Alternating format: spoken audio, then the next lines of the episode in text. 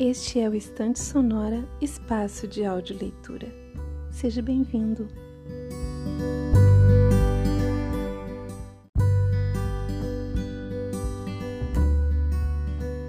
Este é um espaço de cultivo da literatura de todos os tempos. Eu sou Mirna Cristiane Cassis, sua audioleitora. Muito prazer!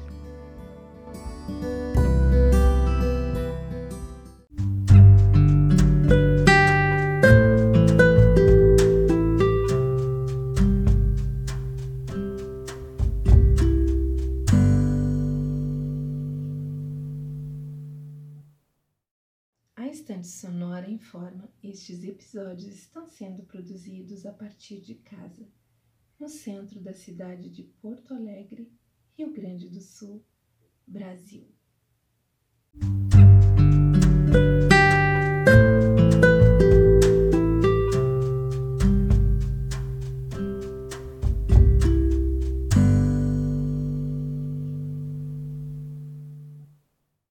A audioleitura de hoje Primeiras Histórias, João Guimarães Rosa, Editora Nova Fronteira, edição 2001.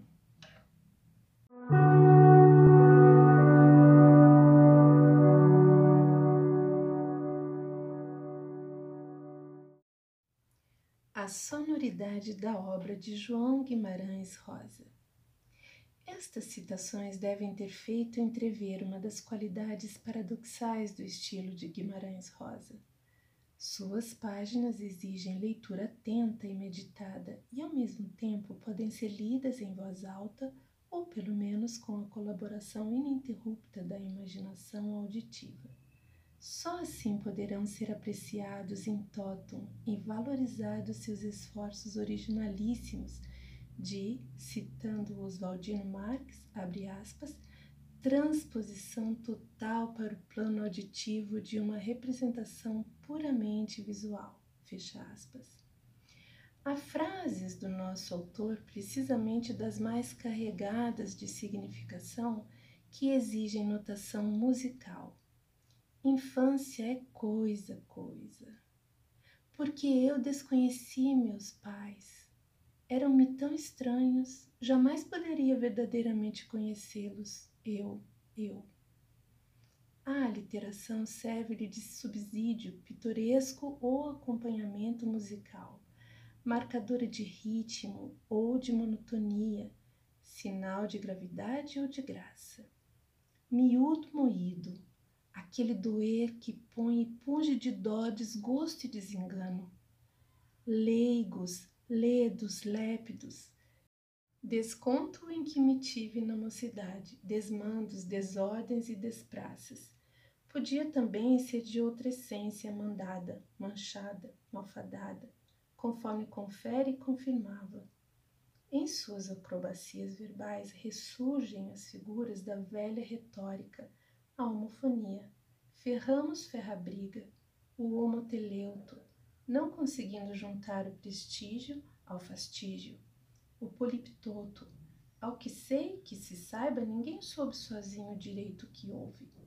A figura etimológica, as figurantes figuras, mas personagens personificantes. A rima sentenciosa é um adjutório caracterizador em luas de mel. Eu ponho a mesa e pago despesa. Cachorro, gato e espalhafato só em paz com Deus sossegado, sensato, sincero e honrado. Herói é no que dói.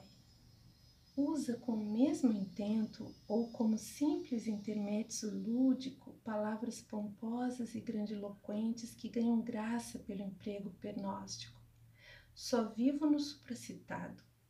Os noivos satisfatórios, aquele senhor provisoriamente impoluto, Há muitos outros exemplos, sobretudo ao longo de partida do audaz navegante, onde o autor confirma implicitamente a ampla contribuição da linguagem infantil para seus processos de inovação mais ousados. Com patente alegria sensual, ele deixa arrebentar-se pelo batucar das onomatopeias. Aí o povarel fez VVV, o atim-pum-pum dos foguetes, trupidar de cavalos catástrofes, chiquete-chique, todos exemplos encontráveis em Tarantão, meu patrão, onde a reprodução imitativa começa no próprio título.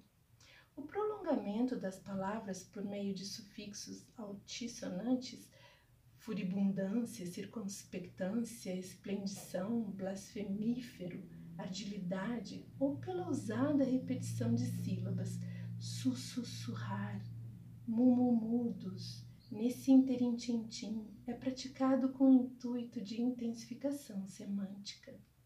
Assinale-se mais uma fonte de sonoridades sugestivas e classificadoras, os expressivos nomes próprios com que Guimarães Rosa gosta de brindar-nos, enfileirando-os às vezes em saborosas enumerações rebelesianas. Nenhum outro autor nosso armazena tantos apelidos, alcunhas, epítetos, corruptelas de nomes e sobrenomes pitorescos e pedantes. Todo um catálogo bem brasileiro de extravagância denominativa. Adaptação do prefácio por Paulo Roné.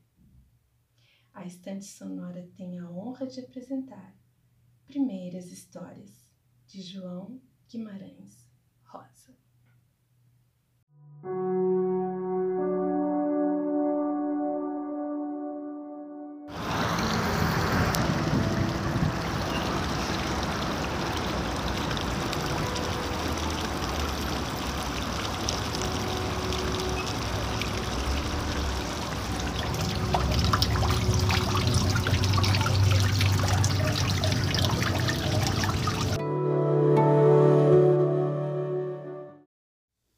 Partida do audaz navegante. Na manhã de um dia em que brumava e chuviscava, parecia não acontecer coisa nenhuma. Estava-se perto do fogo familiar na cozinha aberta de alpendre atrás da pequena casa. No campo é bom, é assim. Mamãe, ainda de roupão, mandava Maria Eva estrelar ovos com torresmos e descascar os mamões maduros. Mamãe, a mais bela, a melhor. Seus pés podiam calçar as chinelas de pele, seus cabelos davam o louro silencioso. Suas meninas dos olhos brincavam com bonecas. Ciganinha, pele brejeirinha, elas brotavam num galho. Só o Zito, este era de fora, só primo. Meia manhã chuvosa, entre verdes, o fúfio fino, borrifo e a gente fica quase presos alojados na cozinha ou na casa, no centro de muitas lamas. Sempre se enxergam o barranco, o galinheiro, o cajueiro grande de variados entorteamentos, um pedaço do morro e o longe. Nurca negra dormia. Mamãe cuida com orgulhos e olhares a três meninas e o menino. Da brejeirinha menor, muito mais porque Brejeirinha às vezes formava muitas artes. Nesta hora, não. Brejeirinha se instituíra um azogue de quieta, sentada no caixote de batatas. Toda cruzadinha, traçadas as pernocas, ocupava-se com a caixa de fósforos. A gente via Brejeirinha. Primeiro os cabelos compridos, lisos, louro, cobre, e no meio deles coisicas diminutas a carinha não comprida, o perfilzinho agudo, um narizinho que carícia. Aos tantos, não parava, andorinhava, espiava agora o xixixi e o empapar-se da paisagem, as pestanas tio-tio. Porém, disse dizia ela, pouco se vê pelos entrefios, tanto chove que me gela. Aí esticou-se para cima, dando com os pés em diversos objetos. Ui, ui-te! Rolara nos cachos de bananas, seu umbigo sempre aparecendo. Pele ajudava a se endireitar. E o cajueiro ainda faz flores, acrescentou.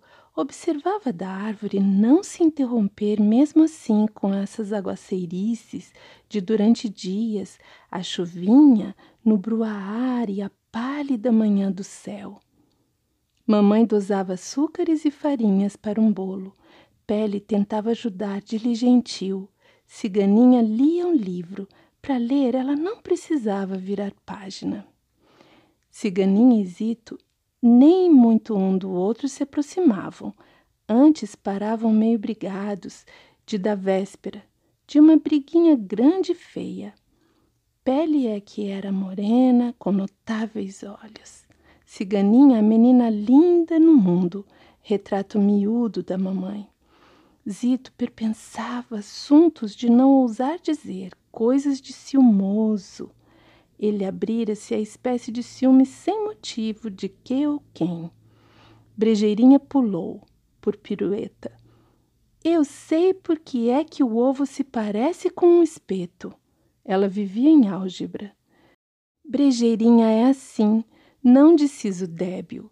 Seus segredos são sem acabar. Tem, porém, infimícolas inquietações. Eu hoje estou com a cabeça muito quente, isto por não querer estudar. Então a junta, eu vou saber geografia ou eu queria saber o amor. Pele foi quem deu risada. Ciganinha e Zito erguem olhos, só quase assustados. Quase, quase se entrefitaram no não encontrar-se. Mas Ciganinha, que se crê com a razão, muxoxa. Zito também não quer durar mais brigado. Viera ao ponto de não aguentar. Se a socapa mirava Ciganinha, ela de repente mais linda se envoava.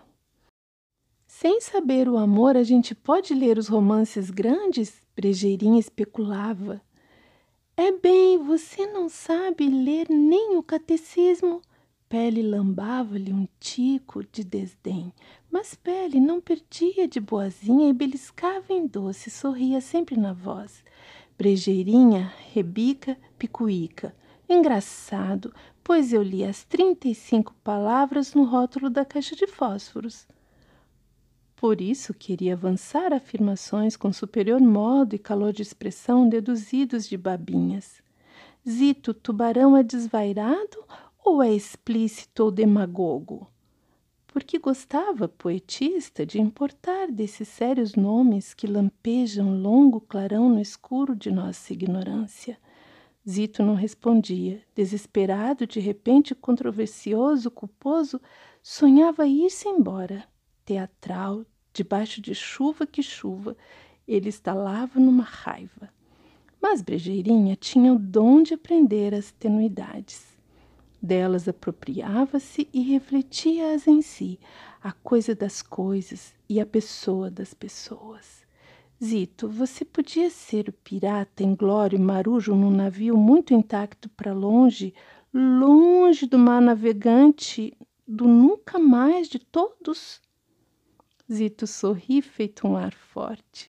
Ciganinha estremecera e segurou com mais dedos o livro, hesitada. Mamãe dera pele a terrina para ela bater os ovos, mas Brejeirinha punha mão em rosto, agora ela mesma empolgada, não detendo em si o jacto de contar. O audaz navegante que foi descobrir os outros lugares valentudinário. Ele foi no navio, também falcatruas. Foi de sozinho. Os lugares eram longe e o mar.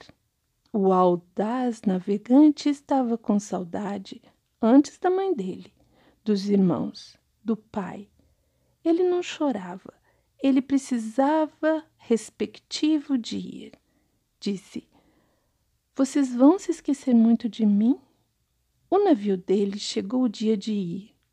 O audaz navegante ficou batendo o lenço branco extrínseco dentro do indo-se embora do navio. O navio foi saindo de perto para longe, mas o audaz navegante não dava as costas para a gente para trás. A gente também, inclusive, batia os lenços brancos. Por fim, não tinha mais navio para se ver, só tinha o resto de mar. Então um pensou e disse: Ele vai descobrir os lugares que nós não vamos nunca descobrir. Então, e então o outro disse: Vai descobrir os lugares, depois ele nunca vai voltar. Então mais outro pensou, pensou esférico e disse: Ele deve de ter então alguma raiva de nós dentro dele sem saber. Então todos choraram muitíssimos e voltaram tristes para casa para jantar. Pele levantou a colher. Você é uma analfabetinha audaz. Falsa a beatinha é tu. Brejeirinha se malcriou. Por que você inventa essa história de tolices boba-boba? E Ciganinha se feria em zanga, porque depois pode ficar bonito, é? Nurca latira. Mamãe também estava brava? Por que Brejeirinha topara o pé em cafeteiras e outras? Disse ainda reflexiva, antes falar bobagens que calar besteiras. Agora fechou os olhos que verde, solene e arrependida de seu desalinho de conduta. Só ouvirá o rumorejo da chuvinha que estarão fritando. Amanhã é uma esponja. De certo, porém, pele rezar aos dez responsos a Santo Antônio, tão quanto batia os ovos, porque estourou manso milagre. O tempo temperou, só era março compondo suas chuvas ordinárias. Ciganinha e Zito se suspiravam, soltavam-se as galinhas do galinheiro e o peru. Saía-se ao largo Nurca. O céu tornava azul? Mamãe ia visitar a doente, a mulher do colono Zé Pavio. Ah, e você vai conosco ou sem nosco? Brejeirinha perguntava. Mamãe, por não rir nem se dar de aliada, desferia chufas meigas. Que nossa vergonha! e a dela era uma voz de vogais doçuras. Amanhã se faz de flores. Então pediu-se licença de ir espiar o riachinho cheio. Mamãe deixava, elas não eram mais meninas de agarrar saia. De impulso se alegraram, só que alguém teria de junto ir, para não se esquecerem de não chegar perto das águas perigosas. O rio ali era assaz. Se o Zito não seria próprio essa pessoa de acompanhar um meiozinho homem leal de responsabilidades? Cessou-se a serração do ar, mas tinham de vestir outras roupas quentes. Oh, as grogrolas! Brejeirinha de alegria ante todas, feliz como se fosse menina suave. Vão com Deus, mamãe disse, profetiza com aquela voz voável. Ela falava e choviam eram bátegas de bênção. A gentezinha separou-se. Aí lá, o caminho primeiro subia subvexo a ladeirinha do combro, colinola. Tão mesmo assim os dois guarda-chuvas, num avante brejeirinha e pele. Debaixo do outro, Zito e Ciganinha. Só os restos da chuva, chuvinha se segredando. Nurca corria negramente e enfim voltava a cachorra destapada, ditosa. Se a gente se virava, via-se a casa branquinha com a lista verde-azul, a mais pequenina e linda de todas, todas. Zito dando braço à ciganinha, por vezes muito, as mãos se encontravam. Pele se crescia elegante e ágil ia a brejeirinha com seu casaquinho coleóptero. Ela andava pés para dentro, feito um periquitinho impávido. No transenso da colineta, Zito e Ciganinha calavam-se, muito às tortas, nos comovidos não falares. Sim, já estavam em pé de paz, fazendo sua experiência de felicidade. Para eles, o passeio era um fato sentimental.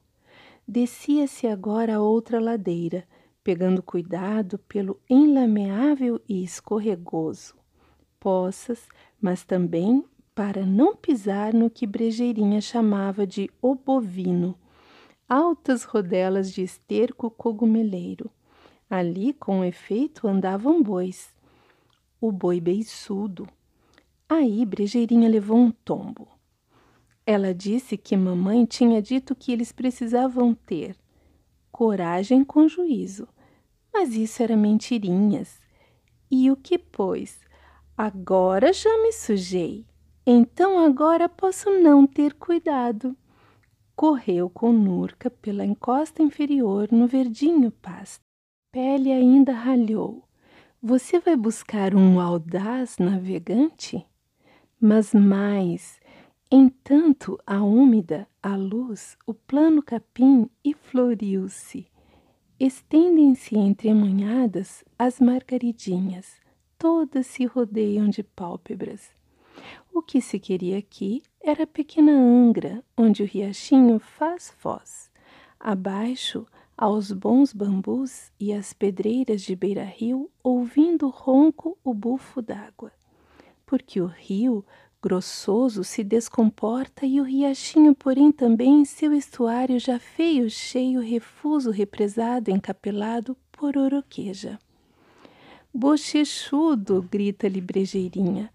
Sumiu-se a última areinha dele, sob baile de um atoalhado de espumas no belo despropositar-se, o bulir de bolhas. Brejeirinha já olhou tudo de cor, cravou varetas de bambu, marcando pontos para medir a água em se crescer, mudando de lugar. Porém, o fervor daquilo impunha-lhe recordações, Brejeirinha não gostando de mar. O mar não tem desenho. O vento não deixa. O tamanho, Lamentava-se de não ter trazido pão para os peixes. Peixe assim a essa hora? Pele duvidava. Divagava brejeirinha. A cachoeirinha é uma parede de água. Falou que aquela ali no rio em frente era a ilhazinha dos jacarés. Você já viu jacaré lá? caçoava Pele. Não, mas você também nunca viu o jacaré não estar lá. Você vê, é a ilha só. Então o jacaré pode estar ou não estar. Mas Brejeirinha, Nurca ao lado, já vira tudo em pé de volta, seu par de olhos passarinhos. Demorava-se, aliás, o subir e alargar-se da água, com os mil e um movimentos supérfluos. A gente se sentava perto, não no chão nem em tronco caído por causa do chovido do molhado. Ciganinha e Zito, numa pedra que dava só para dois, podiam horas infinitas apenas conversando ainda feito gente trivial. Pele saíra colher um feixe de flores, mas não chuviscava. Brejeirinha, já pulando de novo, disse que o dia estava muito recitado. Voltava-se para a contramargem das mais verdes e jogava pedras, o longe possível para a Nurca correndo ir buscar. Depois se acocora de entreter-se, parece que já está até calçada com um sapatinho só. Mas sem se desagachar, logo gira nos pezinhos, quer ciganinha hesito para ouvirem. Olha-os, o audaz navegante não gostava de mar. Ele tinha assim mesmo de partir. Ele amava uma moça magra. Mas o mar veio em vento e levou o navio dele com ele dentro. Escrutínio. O audaz navegante não podia nada, só o mar, danado de ao redor preliminar. O audaz navegante se lembrava muito da moça. O amor é original. Ciganinha e Zito sorriam, riram juntos. Nossa, o assunto ainda não parou. Era pele voltada numa porção de flores se escudando. Brejeirinha careteou um Ah! e quis que continuou. E vem a tripulação. Então, não, depois choveu, choveu, o mar se encheu, o esquema mestrador, o audaz navegante não tinha caminho para correr e fugir perante e o navio espedaçado. O navio parambolava. Ele, com medo, intacto, quase que nem tinha tempo de tornar a pensar demais na moça que amava, circunspectos. Ele só a prevaricar o amor é singular. E daí? A moça estava paralela, lá, longe, sozinha, ficada, inclusive eles dois estavam nas duas pontinhas da saudade. O amor, isto é, o audaz navegante, o perigo era total, titular, não tinha salvação o audaz, o audaz. Sim, e agora? E daí? Pele intimava. Aí, então, então vou fazer explicação. Pronto, então ele acendeu a luz do mar. E pronto, ele estava combinado com o homem do farol. Pronto, e não, não vale. Não pode inventar personagem novo no fim da história, Fu. E olha, o seu audaz navegante ali é aquele. Olhou-se. Era aquele, a coisa vácuo, atamanhada, embatomada, semi-ressequida, obra pastoril no chão de limugem e as pontas dos capins, chato, deixado. Sobre sua eminência crescera um cogumelo de haste fina e flexuosa muito longa. O chapeuzinho branco lá em cima, petulante, se bamboleava. O embate e orla da água enchente já o atingiam quase. Brejeirinha fez careta, mas nisso o ramilhete de pele se desmanchou caindo no chão umas flores. Ah, pois é, é mesmo! E Brejeirinha saltava e agia rápida no valer-se das ocasiões. Apanhara aquelas florinhas amarelas, Josés moleques, douradinhas e margaridinhas, e veio espetá-las no concro do objeto. Hoje não tem nenhuma flor azul? Ainda indagou. A risada foi de todos. Ciganinha e Zito bateram palmas. Pronto! É o audaz navegante! E Brejeirinha crivava-o de mais coisas, folhas de bambu, raminhos, gravetos. Já aquela matéria, o bovino, se transformara. Deu-se aí, porém, longe rumor. Um trovão arrasta seus trastes. Brejeirinha teme demais os trovões. Vem para perto de Zito e Ciganinha, e de Pele, Pele a meiga, que, então, a história não vai mais? Michou? Então pronto, vou tornar a começar. O audaz navegante, ele amava a moça, recomeçado. Pronto. Ele de repente se envergonhou de ter medo, deu um valor desassustado, deu um pulo onipotente, agarrou de longe a moça em seus abraços. Então pronto. O mar foi que se aparvolhou-se. Arres, o audaz navegante, pronto. Agora acabou-se mesmo. Eu escrevi. Fim.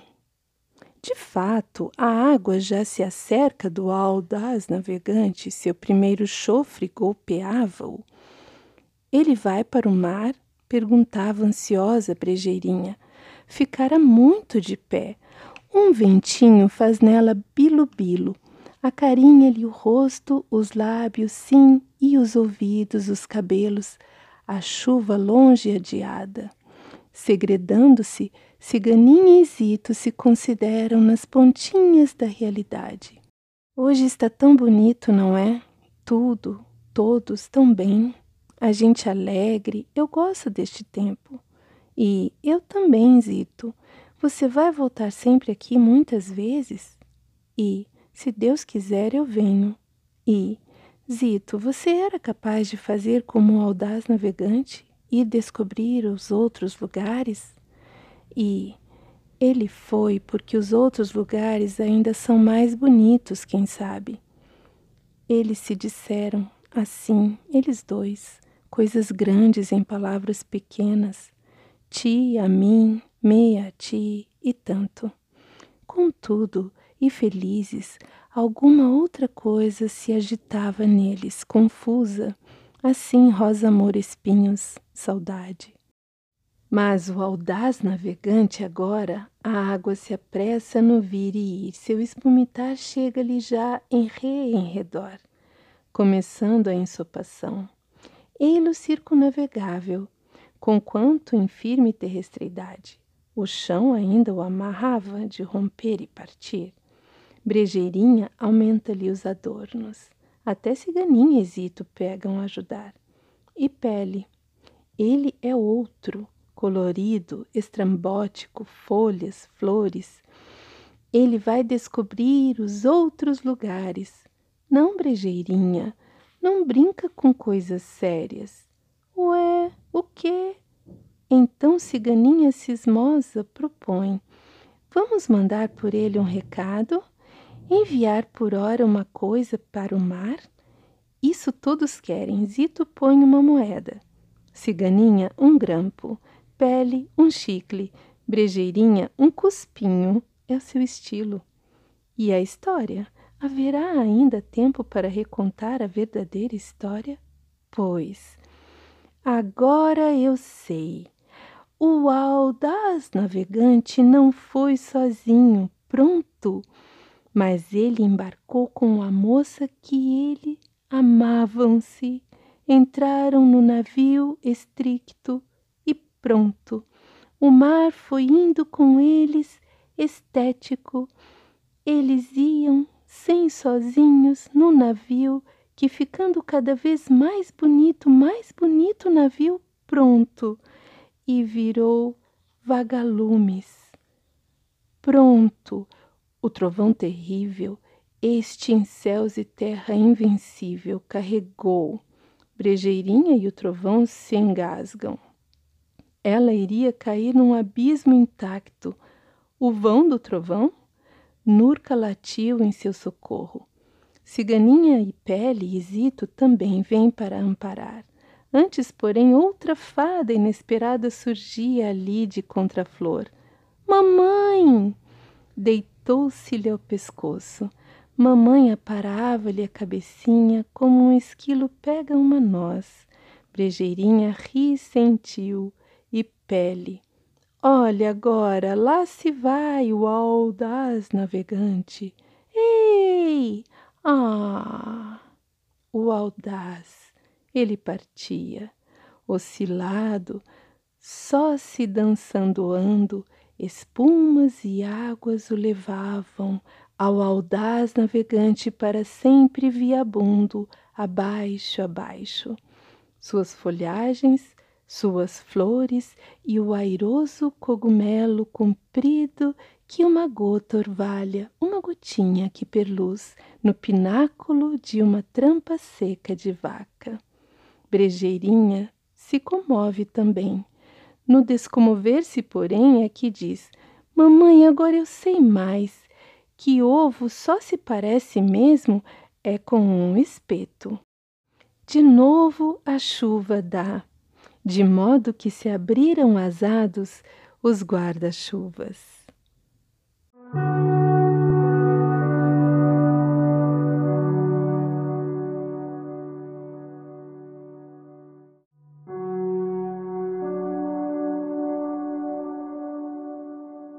João Guimarães Rosa nasceu em Cordesburgo, Minas Gerais, no dia 27 de junho de 1908. Aprendeu desde cedo a dominar línguas estrangeiras, dentre estas, o alemão.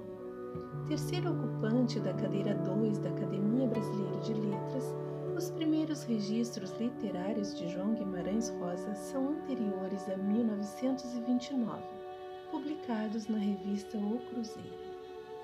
Formou-se em medicina ainda muito jovem, aos 22 anos, e passou a exercer a profissão em seguida como médico itinerante. Casando-se também muito jovem, em 1930, foi ele quem fez o parto de suas duas filhas. Em 1934, fez uma transição de carreira, prestando concurso para o Itamaraty. Aprovado, logo foi designado para o posto de cônsul adjunto em Hamburgo, Rosa chega a essa nova fase da vida sem a mulher e as filhas que ficam no Brasil. A iminência da Segunda Guerra Mundial o faria presenciar a escalada da supremacia ariana levada às suas últimas consequências. Foi nesse contexto que conheceu a brasileira Araci Moebius de Carvalho, conhecida como o Anjo de Hamburgo. quem chefiava a seção de passaportes do consulado brasileiro. Especula-se que a estratégia adotada por ela para encaminhar judeus fugidos da Alemanha para o Brasil tenha contado com a parceria dele. Desse encontro resultou um novo casamento para os dois. União esta que seguiria por toda a carreira consular itinerante de Guimarães Rosa até sua morte. Ao deixar Hamburgo em 1942, João Guimarães Rosa rodou o mundo a trabalho e foi nessas andanças que sua produção literária aflorou em títulos premiados.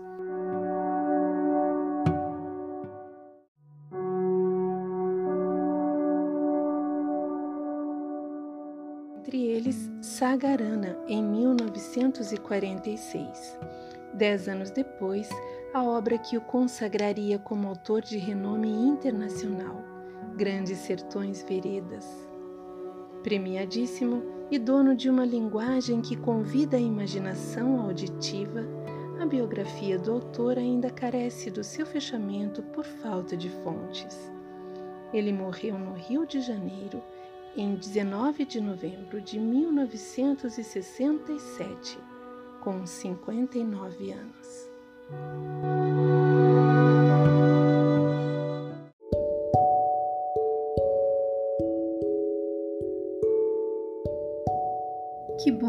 Você chegou até aqui. A Estante Sonora agradece. A gente se encontra no próximo episódio. Até lá!